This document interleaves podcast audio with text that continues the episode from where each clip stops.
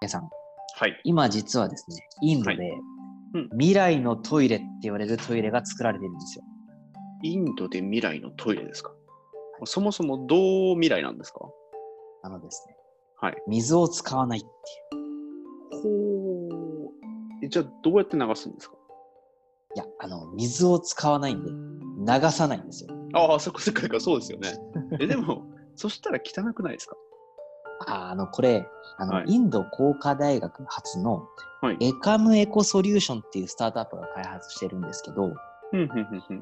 今はまだですね、男性の小便器だけみたいなんですけど、こううん独自の技術で匂いを抑えるんですね。ああ、じゃあ、まあ、排泄物が出てても、まあ、匂溜まっても匂わない。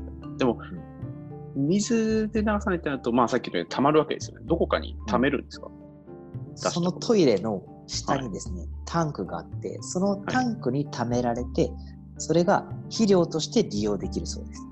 あーあ、でも人の尿って肥料としてそんな使えるんですか？なんか昔から言われてるじゃないですか、そういうのって日本でも。実はその人の尿には、はいえ。ーリン、窒素、カリウムみたいなうん植物の成長に必要な栄養素が実際でも含まれてるみたいですね。ああ、そうなんですね。でも、それがはいはいトイレで水で流されると、まあそういう栄養素が失われてしまうっていう。まあそうなりますよね。うんうんうん。でですね、しかも、はい一人の尿から生成されるさっき言ったような栄養素、はい。これどれぐらいの量があるかっていうと、はい年間で4キロから5キログラムもあるそうです。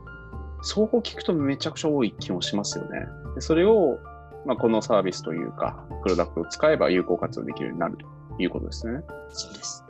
で未来のトイレのですね、いいところはうん、これだけじゃなくてですね、こうというと、水を使わないので、うん、水不足も解消できるんですね。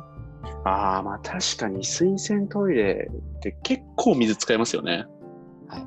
はい。通常の水洗トイレだと、はい。1回で数リットルは水が使われるそうですね。ああ、まあやっぱそう聞くと多いですよね。でですね、うんそれが、まあ、このトイレがこう、いる、まあ、普及というか、今インドで広まりつつあるおかげで、まあ、これまでですね、10億リットルの水が節水されたそうです。ええー、すごっ。10億リットル。はい。でちなみにこの未来のトイレはですね、電気も必要としませんし、下水への接続もいりません。あ、じゃあインフラとの接続いらないから、本当にトイレをポンと置くだけで OK ということなんですかね。もうスタンドアローンですね。へえー、すごい。だから、あの、途上国ではですね、実はそのうんトイレ不足っていうのも実は社会問題になっていて、水不足じゃなくてトイレ不足ですか？トイレ不足です。ほうでトイレにアクセスできない人たちっていうのがいるんですよ。あ、そうなんですね。はい。あの、WHO によるとですね、はい。世界77億人のうち、うん下水につながったトイレを利用している人の割合っていうのは31%なんです。えー、3人に1人以下。うん。でですね、はい多くの人は、その下水につながっていない簡易トイレを利用していると。はあ、そうなんですね。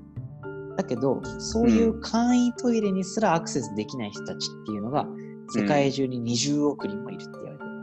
あでもそういうこう決められた場所にいて、まあ、排出できないってなると、当然衛生的には良くないですよね。そうですね。まあ、悪臭がするとか、うんまあ、土壌とか水質汚染はもちろんそうですけど、ですよね。はい。これがあのコレラとか下痢とか、はい。そういう人の研究、あの健康とか命でもね、関わってくるのかなと。あ、でも命に関われてたら下痢で亡くなる方もいるんですか？あの下痢で亡くなる人って年はい間世界で40万人以上いるって言われてます。あ、そんなにいるんだ。実際にこうなんか自分が住んでる地域だと考えられないですけどね。いやーね、下痢で亡くなるって。うーん。で、まあ、健康問題もそうですけど、このトイレ不足はですね、教育にもネガティブな影響を与えていまして、ほう、教育ですか？はい。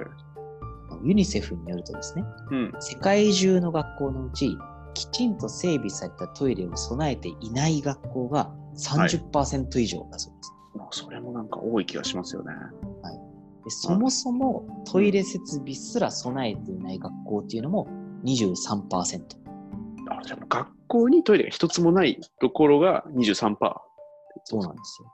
えーだから例えば女性のまあ、女子学生がうん生理中とか、まあはい学校を休まざるを得なくなって、ああ、その子の学習進捗が遅れたりもすると。なるほど。ああ、それは深刻ですよね。だから、まあ、未来のトイレは水不足も、衛生とか、健康の問題も、あとは教育の問題も解決できるということなんですね。